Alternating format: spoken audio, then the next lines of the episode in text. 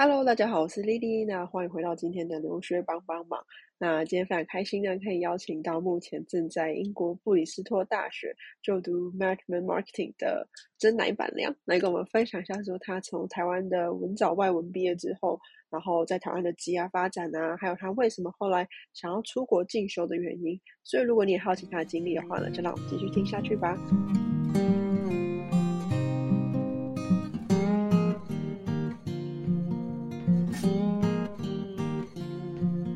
那首先的话呢，请真奶板娘先给我们的听众打个招呼。Hello，留学帮帮忙的听众，大家好，我是真奶板娘。目前我在 Instagram 上面有经营三个频道，就是英呃真奶板娘英文、真奶板娘德文，然后还有另外一个是分享一些自己的生活还有理财的一些小故事。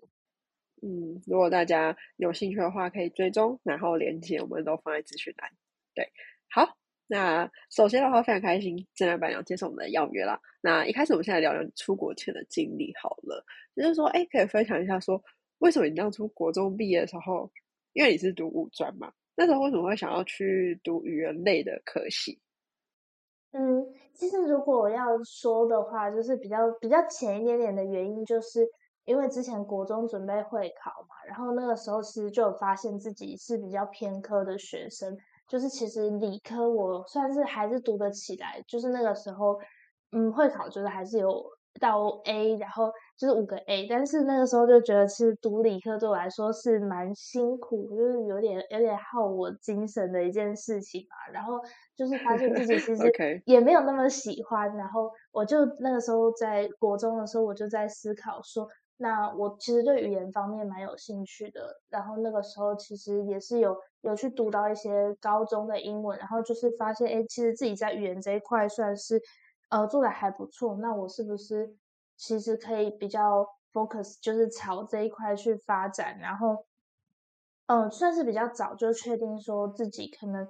比较喜欢的方向，那就想说，不然五专可能就再学一个语言，然后去精进一下自己的英文。这样子，所以后来才想说，那就去文藻的五专读读看，这样。OK，可是比较好奇的是说，因为五专现在比较少了，然后为什么你会想要去读五专，而不是说往一般的高中，然后语言也是可以同时继续读啊？嗯，因为那个时候就是想说，如果我是准备学测的话，就是我会需要再多放蛮多的心力去，有点像是补。补足自己比较偏科的部分嘛？那其实像我之前就，我之前在国中的时候，就算是有去考，比如说像是全民检中高级，或者是就是可以花多一点心力在读英文的这一块。那我就想说，因为其实会考已经算算有一点忙了，那会学测就是算是又更忙了一点，所以那个时候就会在想说，会不会其实读。就是走这条路，就是可能学测这条路会变成我会花比较多时间在补足自己的弱项，那会不会其实读到最后，我的语言方面可能就也没有花没有办法花那么多时间去就是精进它这样子，所以算是当时做了一个有一点小小的大胆的决定嘛，然后其实算是家人跟我当时的老师也说，那我可以试试看这条路这样子。嗯，而且其实，在五专，其实他们因为算是十二年国教，所以他们还是会有规定说，你理科或者是一些其他科目，就是可能学测会学的科目，他们也是会有一样的比重在，就是差不多的比重在五专这样，就只是走的学制会有一点不太一样。了解，原来。对，我觉得这样是不是比较好的方式？哎，就是选择自己的强项去专精，然后不要花太多 时间在弱项上面，这样子。对，不然可能会。但其实不得不说，就是五专的升学管道其实还是会比较局限一点点。嗯，对。所以呃，像五专之后就是读二技嘛，那你那时候呃，假设如果没有读二技的话，五专的学生可以做什么？在毕业之后？嗯，我自己就是观察到的，有一些同学他是会可能先去就业，然后我印象中五专是就是你如果毕业过一阵子，大概工作几年之后，就是好像有的管道是他们可以去考研究所，或者是二技也是一个管道。然后有一些人就像是，其实我觉得好像有一些去德国读大学的是走这条路，就是他们会无专读到三年，就是第三年之后他们会有台湾的，好像是高中的同等学历吧。然后有一些人他会用一些方法去直接接上德国的大学，这样。OK，等于他可能嗯再去考个学测，有学测成绩对的话，对那这样可对能就可以对对。对，OK，对对对了解。好嗯，确实，五专真的在学制上面相对比较麻烦一点点。对，那你以后，那你那时候为什么自己想要决定就是直接读二技，没有想说要先去职场或是干嘛之类的吗？嗯，哦，其实我在那个时候，在五专的比较后期，我其实就有自己接家教实习，或者是呃，就是有点像是校园大使，就是其实有有算是去尝试过一些不一样的工作嘛。然后，其实，在嗯文藻读二季的话，就会有点像是，呃，你原本有学的德文，原本有学的英文，就是有点像是你在更进一步的去学习它，但但就是同时也比较不会说，呃，有就是比较不会像之前读五专的时候那么忙，就是你要去学习一个新的语言嘛，所以那个时候二季就会有一点像是。呃，精进自己的同时，就是有比较多的时间可以去做一些不同的尝试，就是可能像工作，或者是像是真奶板娘，也算是在二季的时候，就是有点算是那个时候开的账号吧。对啊，嗯哼哼，了解。OK，那你这样算是很在文藻待蛮长一段时间的。那 你觉得自己在文藻读书下来的心得感想是什么？其实它真的是蛮有名的，在台湾就是语言类的学校。然后你自己的感想是？自己的感觉是，嗯，其实同样是在这个学校读书，然后呃，一般来说，就是如果是语言课，比如说英文课、德文课什么，其实蛮多课都是大班制，或者是你可能自己要去找你比较有兴趣的课嘛。像是有些课，有些人他可能对商业贸易比较有兴趣，那他可能就会去选选修，比如说像是商业德文，或者是呃，像我自己，我也是对就是可能国贸啊，或者是对于就是商业比较有兴趣。我那个时候是想说，我可以语言搭配就是一些商业方面的课吧，所以我那个时候就也是会去修一些可能商管类型的课，然后再加上比如说自己有兴趣的德文课这样子。嗯，蛮嗯多资源，我觉得其实学校都有，但是就是会去需要去找，就是可能老师啊，或者是就是去看一下那个科系有没有什么你可以修的课，这样。了解。那你刚刚有提到德文，就是那呃，它算是你的第二外语吧？你当初为什么会想要开始德文的学习？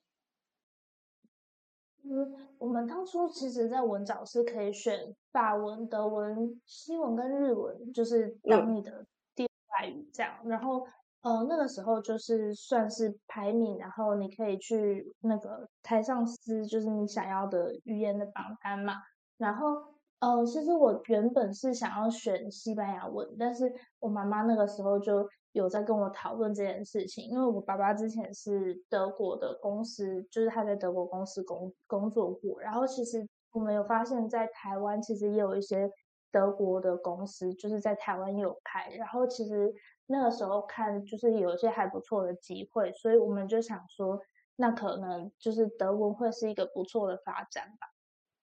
了解，OK，算是受爸爸的影响跟妈妈的影响这样子。OK，嗯，对你那。时候在文藻的时候，你也有做一个交换学生的动作，就是到德国的莱比锡大学嗯交换。嗯，那这是怎么申请到这个交换？然后整个交换的经验是怎样子的？你们到德国去，然后是要学语言吗？还是可以上一般的课这样子？其实呃，就是莱比锡大学交换这个的话，就是其实跟我们学校的入学又蛮像的，就是它也是会有一些考试，会有一些面试，然后就会帮你从第一名就是排到可能后面几名，然后你就可以轮流去台上，就是有点像是撕榜单那种感觉。那呃，我自己觉得莱比锡是当时蛮红的一个选项吧。然后就是你你会根据你的面试成绩，根据你的就是书面审查的一些成绩，比如说像是德文检定啊，你写的一些自传等等的，就是透过这个成绩，然后你去台商撕，就是你想要的学校这样子，然后就是那那个学校被撕完了，你可能就得要选其他的学校。对，然后那个时候其实综合看起来就是蛮喜欢莱比锡这个城市，而且其实就是顺带一提，我现在人还在莱比锡旅游，OK，因为就是有点回来看看自己的学校，这样刚好就还蛮特别的。在录这一集的时候，人在莱比锡，嗯，我那个时候看就是他说算是莱莱比锡算是德国蛮。老的一个学校，就是就是历史还蛮悠久的，但是它同时就是城市里面还有一些蛮现代化的一些建筑啊什么的，所以当时就觉得这个地方还蛮酷的，就想说来这边就是学看看这样子。然后课程的话，嗯，它可以选两种课，就是你可以选有点像是语言班的那种课，也可以就是你可以同时去修他们大学里面所有的就是大学上面的课。就是如如果你修了，然后考试有考过的话，就是就 OK 这样子，没有太多限制。了解。那你那时候有修什么课？嗯，那个时候修了一个德文的经济学，然后因为就是原本还是英文系嘛，所以就还是会有修一些英国文学的分析啊，或者是就是英文的会展相关的课这样子。OK，了解。那你自己呃。真的就是到德国交换之后的感想是什么？就是到呃第二外语的当地的国家，然后跟在台湾学德语两边的感觉不一样吗？嗯，我觉得呃在德国的话，其实他们就是会有那种比较像 seminar 的课，然后就是你会有预习嘛，然后在课上面就是大家会去讨论，然后用德文去讨论这些东西。那在台湾的话，比较长，就是课堂上人比较多，就是比较可能四五十个人，然后就比较少会有这种老师听，就是诶你这个小组讨论出来的意见啊，或者是就可能彼此用德文去谈一些比较深一点的话题嘛。我那个时候就是刚到刚到这个语言班，或者是刚到就是课堂上的时候，其实也是蛮适应不良的，因为那个时候就觉得蛮多。欧洲的学生就是都很会讲，其实他他们不一定就是德文是真的可能很好的 level，但是他们其实就真的都还蛮敢讲。然后就是因为就是有些人他们讲话讲的很快，然后你就会觉得哇，有点被 吓到。就是 我觉得有一点就是需要适应的部分吧。了解，对我觉得这确实是可能在台湾学习跟真的到外国学习的差异这样子。对，那再来的话是你在。读书的过程当中，你有做一些行销实习的经验？那你那时候呃是怎么找到？然后为什么会想要去做行销相关的实习？其实我一开始的就是有点像职业规划嘛，就是想说，呃，可能可以做一些国外业务，或者是可能就是一些公司里面的行销这样。然后因为读的是语言科系嘛，然后就。我觉得要直接跨进去这个领域可能会稍微有点困难，所以其实，在比较之前的时候，我就会想说，那看看有没有一些校园大使的活动，或者是就是可能去看，就是公司有没有开一些就是那种比较短的实习，然后就有点像是想说累积一些自己的经验之后，可能工作会比较好找之类的，就那个时候是这样想。然后我觉得还蛮幸运的是，那个时候就是当校园大使当完之后，呃，那个公司他们刚好就是有点需要转型，然后他们就是有一些调动吧。然后那个时候就问我说：“那我有没有想要去那边做做看实习，就是短期的？”所以第一份实习算是因为就是校园大使，所以就又找到这个实习。对，我觉得还是蛮幸运的。对，那你？自己觉得在行销实习当中，你有学到什么，或是怎么应用之类的吗？嗯，我觉得当时那个行销的实习，就是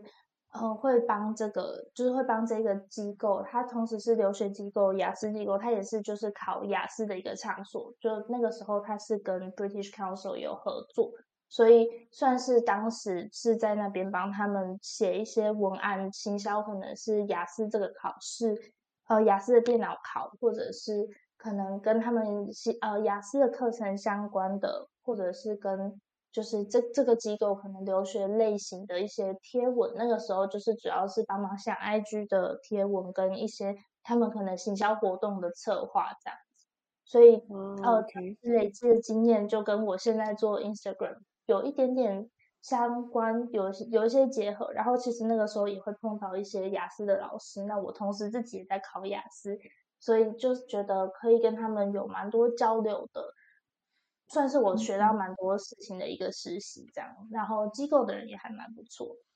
OK，了解。嗯，确实是感觉是很棒的一个经验。这样好，然后那再来的话，我们就来聊聊，就是说，哎，为什么我想要出国？因为你其实一直有在接家教嘛，然后有工作啊，然后实习。对。那嗯，为什么会想说要停下来，然后出国读书？嗯，当初是因为想说，我读的是英文系嘛，但是其实，在那个时候，呃，我我已经算是教了蛮多书的，然后就是也算是哎雅思有考到一个成绩，呃，自己觉得在家教这一块就是发展的还不错，但那个时候就想说，那我教英文，但其实我也我还没有去过，就是比如说英国或者是美国这些就是英文当母语的这个国家这样。所以那个时候就想说，那其可以借由，嗯，选就是选择一个研究所，那可以去国外去体验一下，就是英美国家的这种比较学术上面的一个氛围这样。然后另外一个部分也是想说，因为未来如果走的是教学这个部分的话，可能研究所的学历会让我就是比较 qualified 嘛，就是就可能会让我的。履历看起来会比较好一点，这样。OK，了解。可是那呃，你在确定想要出国留学之后，然后你的考量是什么？因为你有在英国，呃，不是在德国待过嘛？那你为什么后来是选英国去读研究所？对，呃，这个部分的话，其实德国它会比较难一点点，就因为我当时是想说，哦，当时其实是家教有做起来，然后。呃，真奶板娘这个品牌，就是我我自己在呃创一些课程啊，什么其实也算是有做到一个阶段，所以那个时候就觉得之后下一步会不会其实是 更更好的去行销我自己的产品，或者是可能如果之后呃有幸就是品牌做的稍微大一点的话，我可能会需要呃管理就是比较小的一个小小小的团队嘛，那个时候就想说，那我可以比较。有逻辑的，或者是比较有系统的去学一些行销或者是商业方面的东西，就是比起我之前在学校这边修一堂课，那边修一堂课，我在想说，我如果到一个比较专业的科系去学的话，会不会可能有一些新的发现这样？然后，因为英国它跨领域学习是比较。跟德国比起来，比较没有那么难一点，因为德国我那个时候看的是他需要修到一定学分的商业课，但我那个时候算一算学校的商业课，就是有修，但是跟德国的那个要求的学分还是差的不少，所以后来就想说，那英国试试看，这样。OK，原来是这样。对，因为确实在德国的大学，他们在你的 background，尤其是。学分上面的要求是比较严谨一点点。对对对，就是跨科系，我真的觉得比较难一点点，因为我那个时候其实也是有考到，就是需要的德文检定，但是在学分这个方面，就是还是比较难补这样子。嗯，对啊。对，那你那时候没有考虑去美国吗？嗯，那个时候没有考虑去美国的原因，我也忘记了，但是。嗯，我跟美国跟英国整体比起来，我觉得我是比较喜欢英国一点点这样。OK，了解。好，那也就是后来就是确定到了布里斯托大学读书嘛。那你除了申请这间学校，你当初在申请的整个流程，可以跟我们分享申请哪些学校，然后还有文件准备上面你是怎么去跑的？嗯，我那个时候在英国算是申请了差不多十间左右的学校嘛，然后呃比较细比较细的学校的科系我其实有一点忘记了，但是当初是大概录取了七到八间的，就是算是有在百大上面的学校这样子，主要申请都是申请 management 或者是 marketing。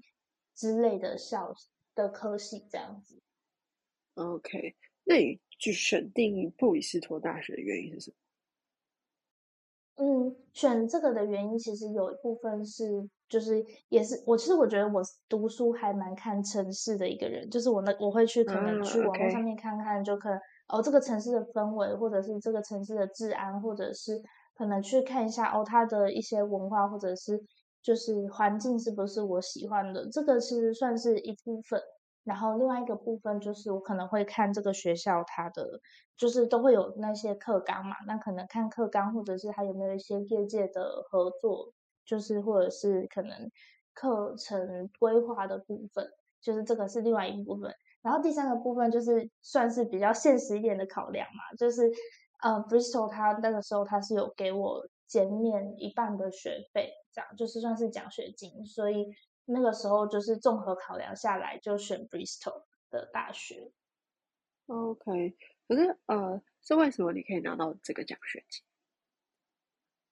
呃，他们通他们学校在就是录取确认录取之后，就是可以去找找看这个学校它的奖学金跟英国政府的奖学金，就是它其实我呃在 Bristol 的话，它是你交一份申请，然后它是会。把你考虑在这几个奖学金之内的，但有些学校可能要分别申请，就是这个可能要自己看一下学校的公布。那我拿到的就是学校的这个奖学金，它是会有一些奖学金的问题，然后你大概要写两三千个字嘛，就是去回答这些问题，这样，然后回答一些可能你之之前的经历，然后科系可以带给你什么，跟。有点像是你对未来的展望这样子，然后学校会去审这些奖学金的申请文件，然后最后他就会通知你说会不会录，就是会不会就是给你这个奖学金。嗯哼，可是啊，那在文件上，像是刚才我比较好奇说动机性啊、履历这些，自己是怎么去准备的？因为通常学生会觉得哦，动机性很难写这样子。对我自己觉得这个。在写这个文件的时候，真的其实也蛮累的。我觉得它这是整个申请流程下来最最不喜欢的一个部分嘛，就是你得要总结之前的一些嗯经历嘛，然后就是要让他就是可能要把它写的更嗯让人家觉得你怎么讲，就是比较简简洁，但是你要有有力的表达前面的一些内容。那我自己的感觉是。嗯，我我自己会就是有一个，比如说像之前工作的履历或者是什么，就是我自己做过的事情，我会先有这样子的一个整理，然后就是就是这个算是从以前就累积下来，就可能自己做一些事情，就先先记着嘛，然后嗯，花大花了大概三到四天去写这个，嗯，动就是可能动机性啊，或者是自传的类似这些。还有履历这些东西，然后写完之后，就是有请人帮我润色，或者是去就是看一下，说就是这个东西有什么有什么重点是可以，比如说 highlight 一下之类的，这样子。就是可能我那个时候是有请过，就是我之前的机构的老板帮我看，然后有就是找一些认识的。就是有在工作的经理或者是人资，就是可能请他们去帮我看一看，然后给我一些 feedback，然后再去改这样子。对，确实这个真的是大家最不喜欢的环节。也许考雅思这个还不是最最最难的，但是更难的是这个。对对，OK，好。然后，那你那时候申请的申请学校的时候有面试吗？嗯，申请学校没有面试，它主要是在书审的部分。OK，了解。那你觉得，就是因为我觉得英国学校也不是那么好申请的，然后你觉得自己可以拿到 offer，就是很多 offer 的原因是为什么？就是什么关键让你比较突出吗？嗯，我自己的感觉是，嗯，有一些学校就是他可能会比较重视你可能有有没有一些之前当志工，或者是可能就是跟 SDG 有关的经验嘛。我之前觉得。呃，Bristol 算是蛮重视这一点的，因为我觉得他是在蛮前面一段，然后就录取我，跟就是我在我的嗯，就像我前面讲的那个奖学金的文件，因为其实我算是之前做过蛮多就是志志工类型的工作这样子，然后呃，这个工作他可能也有一些社团领导的经验，跟我的学习成我的学习成绩也算是还不错，所以我在想说会不会可能是这两项结合起来，就是有让我的经验比较突出一点嘛，就是我自己的就是观察下来，觉得可能是因为。OK，了解。那 SDG 的经验，你是自己有去做哪些吗？嗯，之前就是我在学校算是有两三个社团，就是会有那种可能去偏向服务、偏向教英文，或者是可能呃，在有另外一个社团，是我们会跟就是国外来的一些志工，就是可能会从头开始去针对，比如说 SDG 的某一个项目，就是比如说我们可能是要就是。它会有那种，比如说什么 zero hunger，就是可能就是消除饥饿嘛，或者是可能去改善什么教育品质，类类似这样子的一个，就是他他可能会有一些诉求，然后就是根据他去设计一些专案，然后有点像是把这些东西带给可能偏向的小孩，或者是可能一般的，就是可能国小或者是国中，其实我们有时候也会去带营队，然后就是去。让学生接触国外的文化，跟就是带给他们一些就是不同的一些概念嘛。那个时候就算是做了蛮多，就可能是组织这样类型的活动，或者是可能去做职工的经验都蛮多。所以我觉得它算是加分项。对，嗯哼哼，对，就是就如果大家想要充实自己的履历的话，就是可以。多去做这些事情，这样子，对。那再来的话，聊一下说，哎，那你目前在英国读硕士下来的心得感想是什么？跟你当初的预期有落差吗？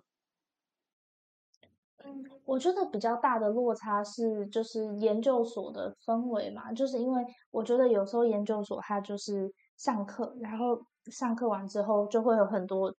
Reading 就你可能需要去读这些文章，然后可能上课讨论，或者是可能教授就会丢很多文章跟你说这个要读，这个要读。然后呃，因为教授可能比较忙，所以就有时候会觉得比较不会像大学，可能诶他还跑来就是就是老师可能还会 check 一下说，哎你功课有没有做，或者是你有没有，就是他可能给学生的照顾跟大学比起来就是会比较少。但我觉得这可能是硕士就是。比较一般的状态这样，但是当初就会觉得跟我想的好像就有点不太一样嘛。就如果你今天自己有问题的话，可能也需要就是比较主动的去就是找这个教授、找老师，可能你才会比较得到你想要的协助这样子。这这个是老师的部分，对。然后课程的话，其实蛮多都是写 essay 去。就是可能有某一堂课，然后有某个主题，然后你就是针对它去做一些分析、写 essay 嘛。那跟我之前读语言科系就也是蛮大、蛮不一样的，因为之前就比较不会针对某一个，就可能公司啊去做分析等等的，就是一个完全不一样的一个 氛围嘛。我觉得，嗯哼，对，我觉得研研究所确实跟过去学士可能会有一些落差，这样子啊，对。然后，那在比如说呃，布里斯托大学这个校系呃这个学系，它的课程的规划，然后你的同学啊老师，你有什么感想吗？嗯，我觉得他的课程会比较偏学术一点点嘛，就是跟就是有一些大学它可能会是比较实作取向，但我觉得 Bristol 会比较是理论理论比较居多一点点。这样子，OK，然后对老师跟同学基本上都还蛮不错的，但是因为 Bristol，我觉得可能是就是，嗯，英国排名比较靠前的一些商学院嘛，好像就是会台台湾跟中国还有印度的学生比例会比较大，会比较高一点点。这样子，我觉得这个可能也是大家可以列入考量的，但是。呃，就是有时候网络上面可能会去找到说，哎，大概学生的，就是可能学长姐会去分享说，呃，不同国家的学生比例大概是多少啊什么的。就如果，呃，大家比较有，就是注重这一块的话，也可以去稍微去先看一下，就是大概是怎样。对，嗯，OK，了解。对对，大家可以自己去了解看看。那再来的话呢，常问一个，我觉得大家一定非常好奇的，就是说，在英国的生活开销大概是多少？一年的生活费，然后可以跟德国做一个比较吗？哇，那德国跟英国的，就是比起来的话，德国的开销其实真的便宜蛮多的。虽然就是还是要看地区啦，因为我现在记得的话，我之前莱比锡的租金就是大概七八千台币吧，就是那个那个时候的租金。但是我在英国的租金差不多是莱比斯，就是那个那个时候差不多差不多大小的房间，大概是它的两。倍吗？两倍，二二到二点五倍左右，这样就是租，我觉得租金算是蛮大的一块嘛。然后物价的话，也是英国会稍微就是高一点点这样。那其实这一块的话，我之前我记得我有就是非常非常细的算了一遍，就是我整个英国留学花了多少钱，跟我的德国留学花了多少钱。就那个时候我把它放在我的 Instagram，就是真奈板娘英文那个地方，就是。比较细项的，可能每个月花多少钱，我有就是特别做了一个贴文。但是我我现在看一下英国留学的话，因为我就是还是有那个奖学金的部分，所以嗯，差不多学费我是大概花了四十万到五十万左右这样。嗯哼。对，然后其他生活开销就是可能看个人自己的生活习惯。对，确实有。确实每个人会有些落差啦，不过就是英国真的是会相对 德国来讲稍微再高一点点的，对。对对对，好，然后再的话，我们来聊一下，就是说你的一路以来的职业好，还有就是未来你想要发展的，就是你先家教是你呃一开始蛮比蛮主要的职业嘛，那你在当老师的过程当中，你有什么收获吗？嗯，在当呃在当老师的话，我觉得其实观察比较多是我在教德文的时候，因为那个时候就是呃有考过 Base Five，就是 B Two 的的那个级数，就是德文是 A One A Two，就是再上去 B One B Two 嘛。然后那个时候我在 B Two 的时候，我是有去教就是刚初学德文的学生这样子，所以哦。觉得就是我还蛮喜欢教学相长的嘛，就是其实有一些概念你在自己读的时候就会觉得就还蛮理所当然的，然后就觉得哎，好像好像我知道大概是这样子，但是我好像又解就是那个那个时候觉得其实我好像解释不太出来为什么这个字这样发音呢，或者是这个文法为什么会这样，我那个时候就觉得还蛮自然而然的，但是。呃，在教学生的时候，因为你要解释到他也了解嘛，所以就是在教他的时候，可能备课你就自己会需要花蛮多的心力，就两三倍的心力去。好，我要了解这一个文法，我要了解这个这个概念，然后去讲给他听。所以其实也在这个过程当中，我觉得，哎，我有我有就是越来越喜欢这个语言，然后再加上，呃，我在解释给别人听的时候，我就蛮喜欢那种我自己去把一个东西准备好，然后。彻底的了解这个概念，然后去跟别人讲解，所以就是慢慢的就发现，哎，我蛮喜欢教学的，跟就是去更全面的去了解我自己在学的这个专业。了解，对，确实要真的理解去教别人是一件不容易的事情。这样，那呃，你后来就是有开始在网络上卖笔记嘛？那这是一个怎样的故事？创业小故事？其实，因为就是一路教学过来嘛，然后就是教多义啊，教雅思，教德文，就是其实自己都会累积蛮多的，就是这种笔记啊什么的。然后我之前就是刚好也看到说，哦，在虾皮上面有人就是可能卖一些学测的笔记什么的，那那个时候就想说，那我是不是可以就是试着就是。在就是试着做做看多益的这个部分啊，然后因为我其实之前有考过，就是在多益九百九之前我有考过一次，是九百多，但是没有到满分。然后我那个时候就想说，那我自己再准备一次这个考试。那在准准备的过程当中，我就同时哎收集一下笔记。那我到时候如果哎有幸考的不错，那我就试着在就是虾皮上面慢慢看这样子，就是一切就是这么这样子的发展，就是在。就是也是跟教学一样，一边读书，然后就一边自己有准备一些东西嘛。对，然后就想说，就是一个小小的尝试，然后后面也算是就是发展的还不错，这样。OK，那呃，确实是蛮自然而然发展过程。然后我知道你的呃怎么讲，卖非常好，因为可见就是帮助到很多人考雅思啊，或是考多一这样子。对，只是说那接下来你硕士毕业之后，你会想往哪个方向前进？你会不会考虑去公司就职之类的？嗯，我觉得我会考虑去可能一些新创公司，或者是可能就是一些行销领域的一些公司去做实习，因为其实我觉得还是想要去就是了解一下，就是可能职场的一些就是环境啊，然后去就是在这个产业稍微有一些就是相关的经验这样，然后同时自己的就是算是我的副业吧，就是。呃，自媒体啊，或者是虾皮，就是还是会继续经营这样子。然后我可能也会就是考虑看看，可能家教能不能就是可能做到团班啊，或者是就是稍微在我的副业上面就是稍微进一步，然后再加上一些实习这样。但感觉应该会有点累。就是目前还在思考这个部分，对啊。对，我觉得如果做再把家教加进去的话，那个时间应该会非常紧，然后难，就是相对的很紧凑这样子。对对对，OK。对，所以也算是最近在思考的一个取舍。对，真的是有所要有所取舍，因为可能就像你以前国中选择读英文，然后不要花时间去读弱项。就是一样的道理，可能 要自己做好取舍，这样子。对，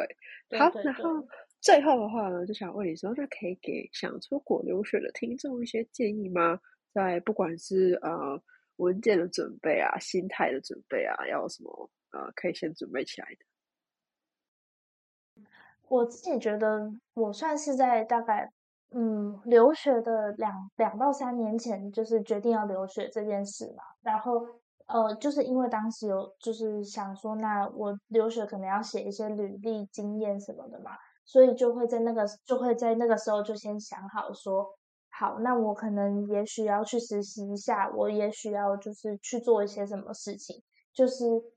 不要在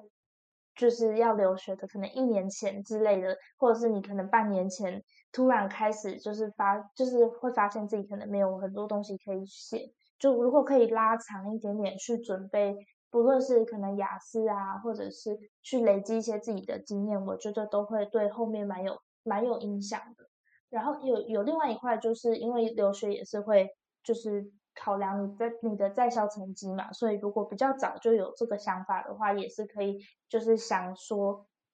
要怎么样把自己学校的成绩就是呃顾到符合你想要申请学校的那个要求这样子。这个是准备方面的建议。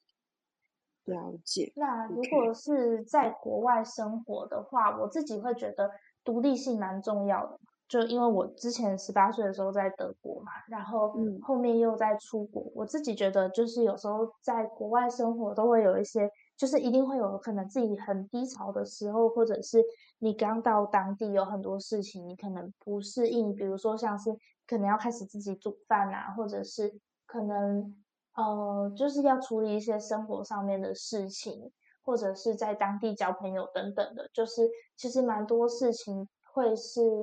嗯，需要有一些独立性，然后你可能也要稍微有点心理准备，说我可能之后会遇到这样子的事情，会遇到这样的事情，那前面的人是怎么解决的？我要怎么样子？我要怎么样去解决当地的问题？这样子，嗯哼，了解，对。就是希望出国要出国，大家呢就是可以呃参考真来板娘的建议。然后，如果大家有兴趣的话呢，一定要去追踪他的 IG，他也会在上面分享很多实用的资讯给大家。对，那今天的话呢，就非常开心，真来板娘来跟我们分享他自己呃从五专然后到现在硕士班的经历。那我们今天的访谈就到这边喽，谢谢。好，谢谢你。